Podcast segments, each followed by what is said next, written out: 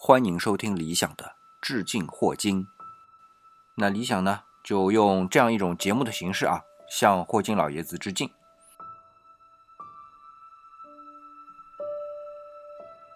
好，上一期啊，我们在结束的时候，哎，其实也不算结束了，我只是强行把它剪断了啊。剪断的这个部分呢，讲到的是我们为什么会认知这个宇宙啊是现在的这个样子的。当时提到啊，有两种认识的方法，从哲学上都是人则原理啊的一个就是弱人则原理，一个就是强人则原理。那么弱人则原理呢，就是我们在一个宇宙里边，只是说我们能观测到的，那么没有观测到的部分呢，看不到啊，所以我们暂时呢就把它剃刀原则嘛，就把它剔除。那么强人则原理呢，就是说形成很多独立的平行的宇宙空间嘛。我们现在科幻作家最喜欢的就是用这样的一个概念啊。那在这么多的宇宙当中，我们人只是能够在现在这个平滑的宇宙当中才能存在。其他的宇宙对于我们现在存在的那宇宙，不管它是平滑的还是说不平滑的，都没意义了。那么上次呢，我们结束的时候就聊到，究竟霍金是怎么认为的呢？他对我们的认知宇宙究竟是怎么样的一个帮助啊？那么首先，理想先给大家一个答案呢，就是霍金偏向于认为是弱人则原理。那么他呢，从两个方面进行了一个阐述啊。呃，不过他用的是反证法啊，反证法我们都知道啊，假设这个条件在，我们证明它在是不合理的，那么就说明它不存在，对吧？那么我们一样的啊，上来就是假设强人则原理是存在，是正确的。第一方面啊，我们的宇宙如果真的是产生了很多平行的宇宙，那么这些宇宙相互之间如果有关系，那么就会影响到我们现在的宇宙。那么这些现在我们宇宙所了解到的这种规则，或者说我们对于我们现在所依存的这个宇宙，它的这些规律是包含在所有的平行宇宙当中的。那么如果不存在，是独立的，什么都没有关系，那还是反过来用剃刀原则。那既然它不存在，我就不应该认为它存在，这是多余的嘛？那。这个和我们前面讲的弱人则原理就是一样嘛，所以如果存在平行宇宙，并且和我们现有的宇宙不相关啊，所有的规则都不相关，那么就趋向于我们说的弱人则原理道理是一样的。那么第二个方面来阐述啊，就是说我们现在对于宇宙所有的认识，哎，都是基于什么托勒密的地心说。啊，然后哥白尼和伽利略的日心说啊，这样一步步发展过来的，是基于对于现有宇宙的观察和认识。而强人则原理啊，更确切的说，就是这么多的宇宙结构，仅仅是因为我们能观察到它的结构，所以它存在。那么反过来推，我们的星系，比如说太阳系，因为我们存在了，我们观测它啊，对我们有影响。那么啊，它是存在的。那么很多遥远的信息对我们今天是没影响，虽然我们观测到它在啊，那就不存在了。如果按照这个思路来说，所以按照这样的逻辑去推演，那强人则原理就变成说我们存在的部分对我们有意义的，跟结构有关嘛，有意义的，那么才存在。那么其他的星系，遥远的星系，其实存不存在啊，跟我们都没关系。所以这个显然是不能接受的啊。这就是霍金从他的角度来说，更偏向于弱人则原理。那有了这样的一个思路啊，我们回过头再看宇宙起源这么个说法。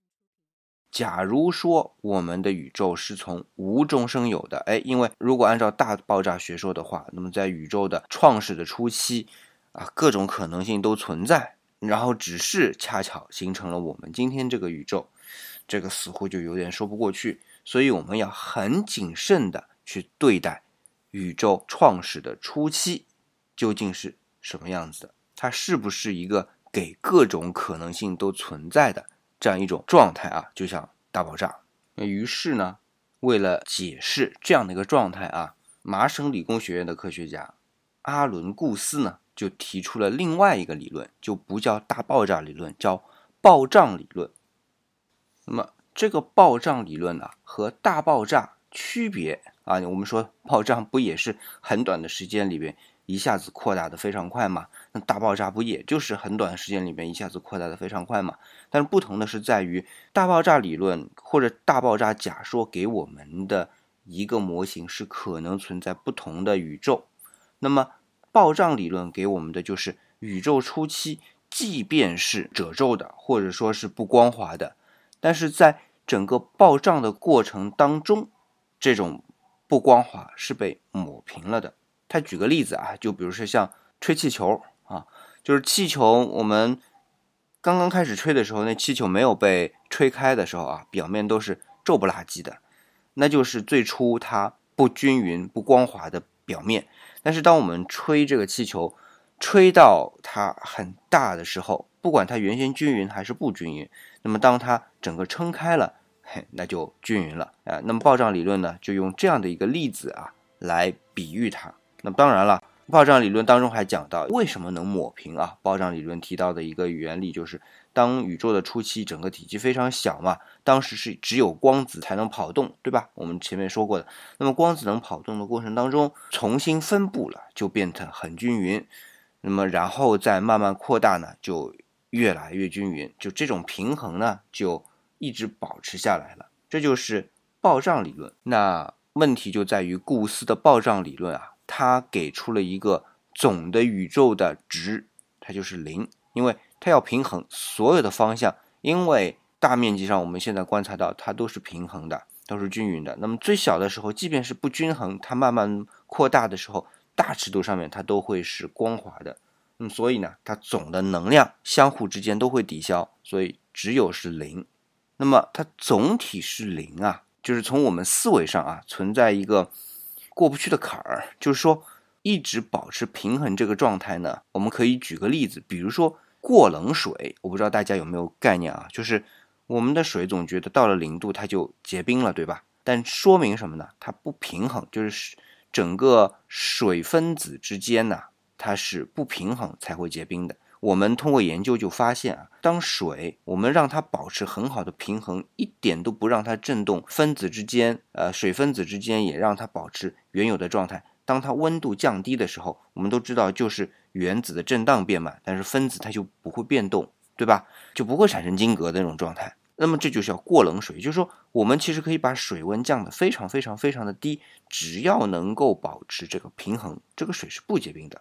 而如果我们加入了一些核啊，我们叫做结冰核，呃，比如说一个粉尘啊啊，或者一个什么粒子啊，破坏了整个水的平衡，哎，这个时候就围绕这个核周围啊，就开始结冰起来了。呃，理论上我们是可以看到怎么样一种诡异的现象呢？就是我拿起一杯水，就是冰冻的水温度去喝一口，喝的时候你呢还没问题，当你喝完一口，这杯水就冻住了，就是这样的一种诡异的现象。那么我们这么大的个宇宙，在暴胀的初期，相互之间平衡之后，不断去磨掉，就相互之间要不断的保持平衡，才能扩大到今天我们观察到的这个状态。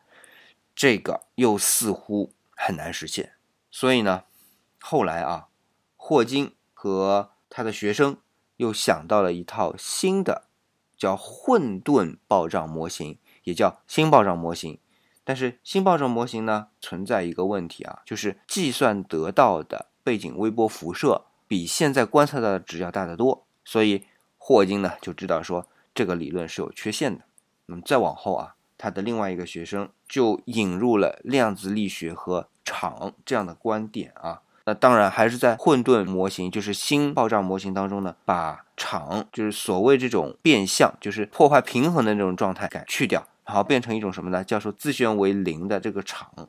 那么在暴胀的过程当中呢，哎，它一直保持这样一种状态，就使得我们今天的宇宙啊，能够保持一个比较好的大尺度上是光滑的、是均匀的这样一种状态。那暴胀理论呢，始终就是在解决什么问题？就是宇宙创生的初期，相互之间怎么样去保持，使得今天我们的宇宙是光滑的这样一种机制。可是还是没有最终回到。一个点上，就是创生初期那个点到底在不在？那么所谓的起点就是在这个点上，所以物理的规则就失效。那么如果真的是这样，那其实爆炸原理只是宇宙爆炸学说的一种补充或者一种修补罢了。这个时候，霍金啊就想到了另外的一个问题，挺有趣的啊。你想试着去说一下，其实挺难去理解的，就是我们在生活当中啊，所有的这些数都是实数，就是任何的一个负数平方了之后，它都是正数。那有没有这样一种数，它平方的时候是负数呢？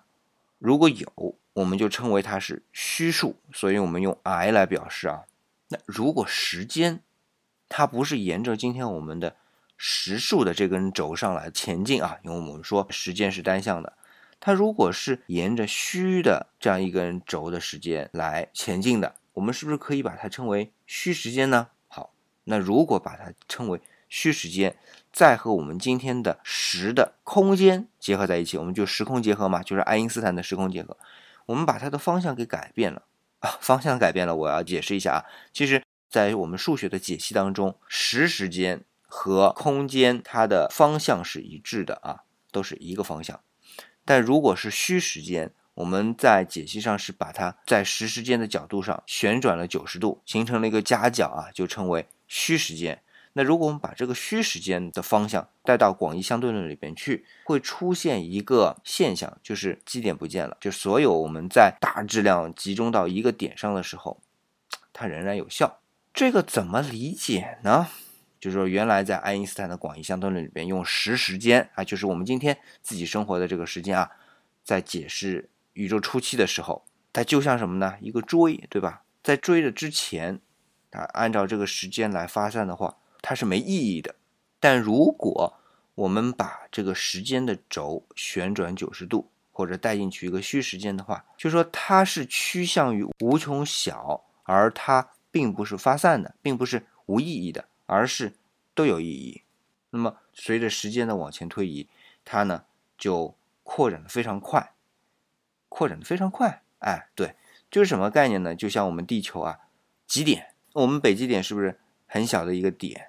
但是当我们往呃纵深往下移一点的时候，咵一下就是展开的一个面对吧？哦，如果我们去求极限，几乎在某一个点上，它几乎就是一个平面的概念，所以。它是存在的，有意义的，所以当时间的不断变化的时候，面积就快速的扩大啊。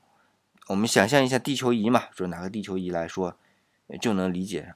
那由于这个时间变化，就使得大爆炸理论也好，或者爆炸理论也好，在这一点上它是收敛的。从数学的用语上啊，它就是收敛的，不再成为一个任何的物理性质在这一点上失效这样的一个状态。哎。这就很有意思了啊！这就相当于说，只要你时间足够短，它就存在，它还是能求得一个时间的值。所以，我们是不是可以说，宇宙时间上啊，就是无边界的呢？这不就是映衬了霍金在呃一九八一年的时候，就梵蒂冈那边举行的宇宙学会之前啊，他在保罗二世说你们就别管这件事情之前几个小时发表这个演讲。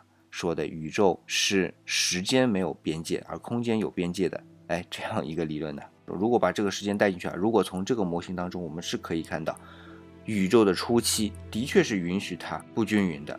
然而，随着这个虚时间的不断的推进啊，这个宇宙就越来越均匀了，而且是存在一个快速的扩展期啊。这个点我刚才说过了，就像北极点，我们可以想象一下。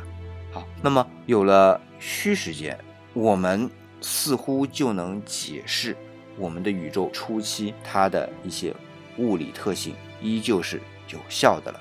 那问题来了，如果虚时间是这样的解释，那个是正确的话，我们现在到底生活在虚时间还是实时间当中呢？这一点啊，真的不好说。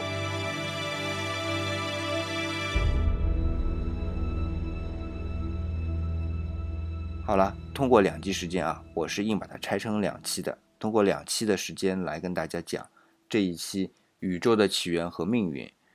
那基本上把霍金在八十年代开始研究的这些东西啊，又捋了一遍。内容太多了，非常非常的长，所以理想通过这两期跟大家表述的，那应该说还是很不完整的。但是呢，这就是霍金在那个年代啊，其实就是成书的这个年代，他的一些研究成果。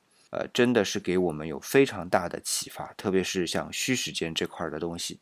那好啦，我废话不多说，经过这两期这么长时间的梳理吧，或者说这么长时间的头脑风暴，的确呢需要一些时间来消化。那么没关系，我们节目已经录下来，剪辑好了嘛，大家可以反复的听啊。如果愿意的话，理想就不再啰嗦了啊。今天就暂时到这里，我们下期开始讲另外一个脑洞很大的题目是什么呢？算了，今天就不说了，下期再见。